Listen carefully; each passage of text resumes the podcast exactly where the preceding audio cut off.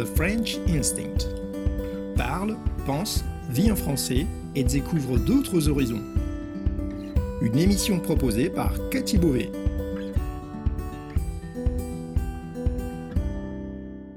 Vous écoutez le podcast The French Instinct, une bulle francophone pour vous immerger dans le français authentique et vous perfectionner tout en vous proposant un moment de détente, de découverte et d'inspiration. Moi c'est Cathy, je suis française, prof de français langue étrangère passionnée par les langues et tout au long de ces émissions, on parlera de la vie de tous les jours, de la langue française, de la France, mais aussi d'autres langues, d'interculturel, d'apprentissage. Bienvenue dans ma bulle.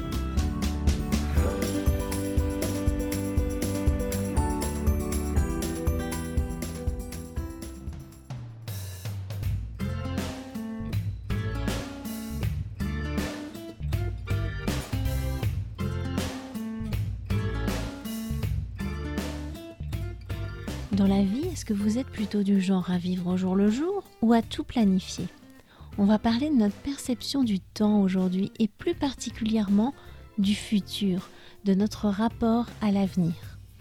Je vous raconterai mon expérience avec d'autres cultures et le choc culturel que j'ai vécu en me confrontant à des personnes qui, de par leur origine, voyaient l'avenir avec beaucoup plus de souplesse et d'humilité que moi et tout ce que ça m'a appris. Bienvenue pour une nouvelle bulle de français. Merci d'écouter une nouvelle fois un épisode du podcast. Je vous rappelle que vous pouvez interagir directement avec moi sur mon blog ou sur mon compte Instagram et que vous pouvez aussi rejoindre l'atelier de discussion sur le podcast pour tirer le meilleur parti des épisodes et pratiquer votre conversation. Si vous voulez soutenir mon travail, partagez cet épisode sur votre réseau et laissez-moi une évaluation positive sur Apple Podcast afin de toucher plus de personnes. Et puis si vous voulez me permettre de consacrer plus de temps à la création de ressources gratuites pour vous, comme ce podcast, eh bien vous pouvez le faire en prenant un abonnement à The French Instinct. N'hésitez pas à me contacter pour me faire part de vos impressions, de vos suggestions. Je vous répondrai sans faute. Vous trouverez tous les liens utiles dans la description du podcast.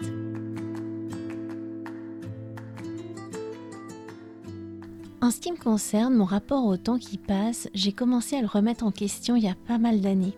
Si vous avez écouté d'autres épisodes de ce podcast, vous savez peut-être que j'ai habité longtemps en Espagne. Même si je suis française et que j'ai grandi en France, j'ai passé presque 13 années de ma vie d'adulte là-bas.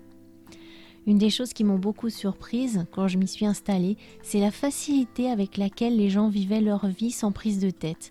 Cette tolérance face à l'imprévu, cette capacité à profiter du présent, à remettre à plus tard euh, tout ce qui n'est pas indispensable pour s'accorder un moment de détente, voir ses amis, sa famille, faire une sieste après le repas, sortir se balader. La ponctualité, c'est un concept assez approximatif là-bas. On est rarement à l'heure à un rendez-vous. Être à l'heure, c'est souvent arriver trop tôt d'ailleurs.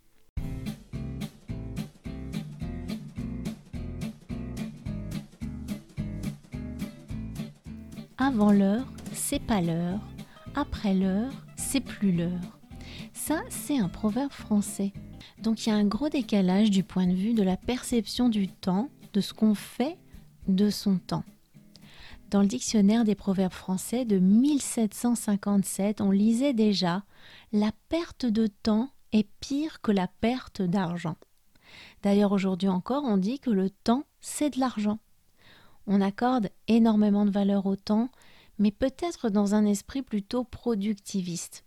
Il faut optimiser son temps, essayer de faire le maximum de choses en un minimum de temps faire quelque chose de constructif de son temps. Euh, même si on l'a déjà vu dans l'épisode Les doigts de pied en éventail, c'est bénéfique de temps en temps de ne rien faire, de s'accorder le droit à la paresse. Allez écouter cet épisode, c'était le douzième de ce podcast. Une autre grosse disparité dont je me suis vite aperçue, c'est le rapport à l'avenir. En France, globalement, on aime bien planifier, prévoir, anticiper alors qu'en Espagne, on est plutôt dans l'improvisation, dans la spontanéité, on s'adapte facilement à l'imprévu. Petit à petit, j'ai appris à lâcher prise, à arrêter de vouloir tout prévoir, et je me suis rendu compte que c'était drôlement plus agréable de ne pas avoir cette pression permanente pour faire en sorte que tout soit calculé et carré. J'ai découvert une nouvelle facette de ma personnalité, je suis devenue une personne beaucoup plus cool et modulable, et finalement au bout d'un certain temps j'ai réussi à trouver un équilibre entre mon besoin de sécurité d'un côté et le besoin de lâcher prise de l'autre. Parce que finalement, on a tous ces deux besoins, enfin la grande majorité d'entre nous, je pense, euh, et on doit trouver cet équilibre entre les deux.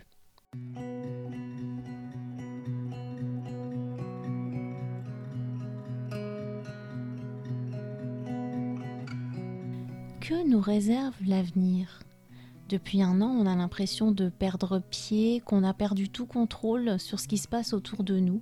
C'est comme si le temps s'était arrêté. On retrouve l'élasticité du temps de notre enfance où parfois les secondes devenaient interminables. C'est comme si on vivait un jour sans fin, sans jamais voir arriver demain, comme si tout était mis entre parenthèses. Mais en réalité, à moins d'être devin, on n'a jamais pu savoir ce que nous réservait l'avenir.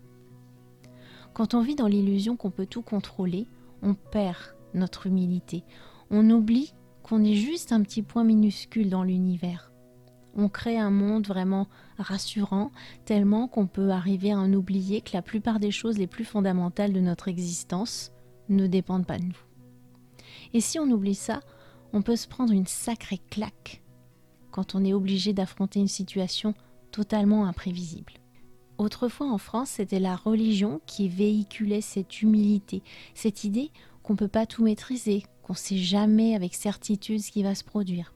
Quand on faisait des projets, on disait ça se passera comme ça si Dieu le veut. On peut lire ça dans la littérature ou dans les textes religieux, mais dans la vie courante, cette expression, elle n'existe plus. En espagnol, on peut encore entendre parfois des personnes dire si Dios quiere. On verra demain, ya veremos mañana, si Dios quiere. Mais en langue française, si Dieu le veut, ça n'existe plus. C'est complètement tombé en désuétude, comme la plupart des expressions religieuses d'ailleurs.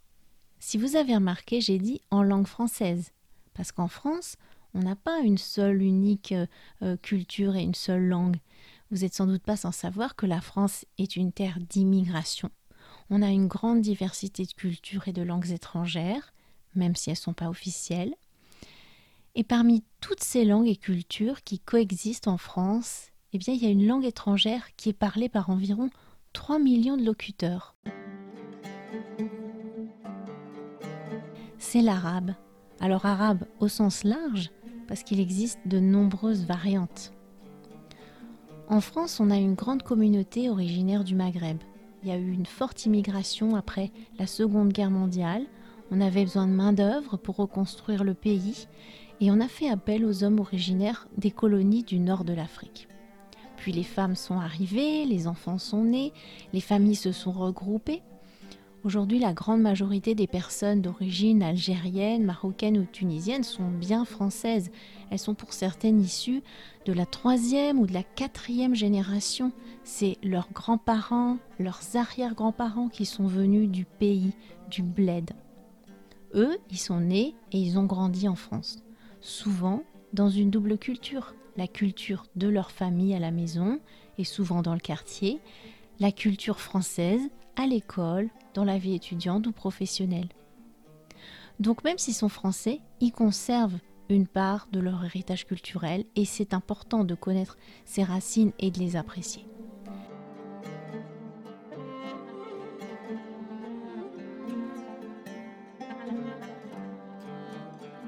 Bien sûr, la culture française et la culture du Maghreb sont très différentes. La philosophie est différente, la place de la religion est différente. À une époque de ma vie, j'ai été très attirée par la langue et la culture arabe. Je suis toujours d'ailleurs. Euh, c'est une culture que je trouve vraiment belle et une langue que j'aimerais parler couramment un jour. J'ai donc côtoyé cette culture pendant plusieurs années avant d'habiter en Espagne alors que j'habitais toujours en France. Pour les musulmans, on ne peut pas parler de l'avenir, des projets même très proches, sans ajouter les mots Inshallah.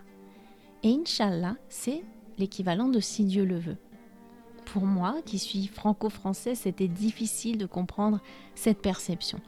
Euh, quand quelqu'un me disait je passe te chercher demain, Inch'Allah, eh bien, ça avait tendance à m'agacer parce que j'avais l'impression que la personne prenait pas ça au sérieux, elle s'engageait pas sérieusement à venir me chercher. Euh, je pouvais pas me fier à sa parole.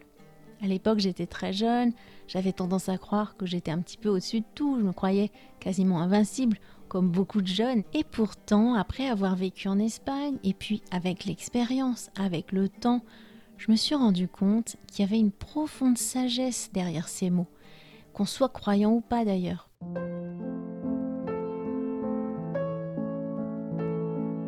Aujourd'hui, j'ajoute souvent une petite phrase quand je parle du futur, d'un projet. Je dis par exemple, euh, je passe se prendre demain, sauf imprévu. Euh, on part en vacances la semaine prochaine s'il n'y a pas de changement. C'est devenu une espèce d'habitude. Certaines personnes disent euh, je touche du bois ou on touche du bois. C'est une sorte de superstition. Au départ, c'est une superstition de toucher du bois pour conjurer le mauvais sort. Mais c'est aussi passé dans le langage courant pour traduire cette idée qu'il peut arriver quelque chose qui viendra contrecarrer euh, nos projets.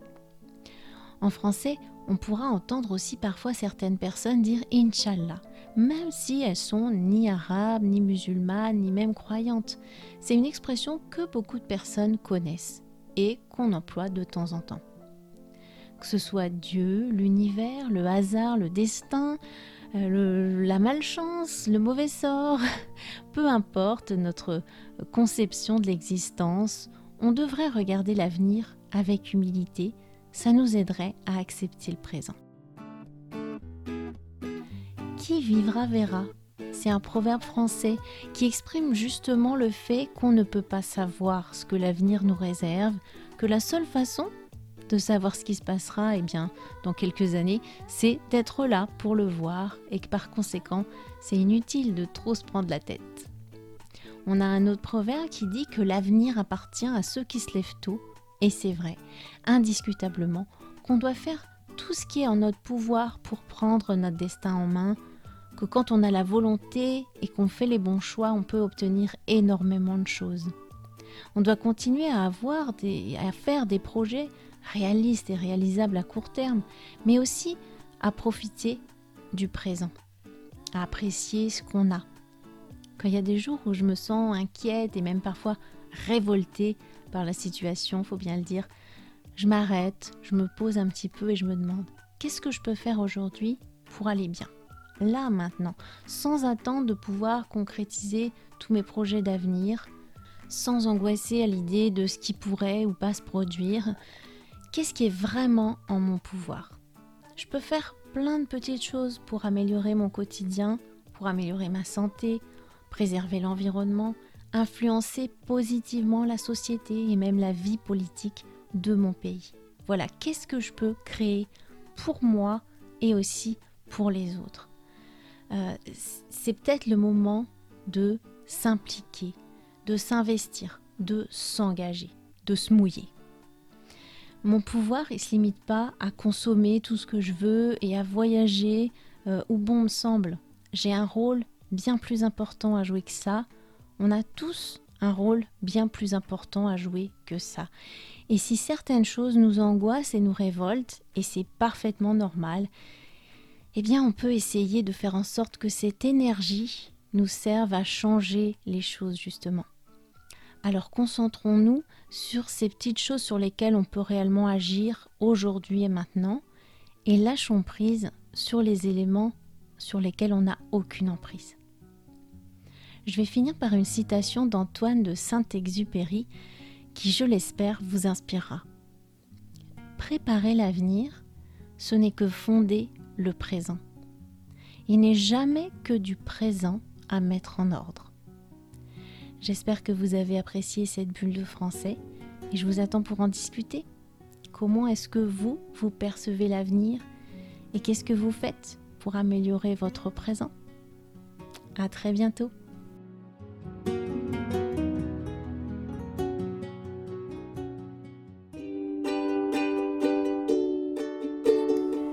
Merci d'avoir écouté cette émission. Si vous voulez discuter de ce qui a été abordé dans cet épisode, accéder à la transcription et me suivre sur les réseaux sociaux, allez sur mon site www.thefrenchinstinct.com. Vous trouverez le lien direct vers cet épisode dans la description du podcast. On se retrouve au prochain épisode pour une nouvelle bulle de français. À bientôt!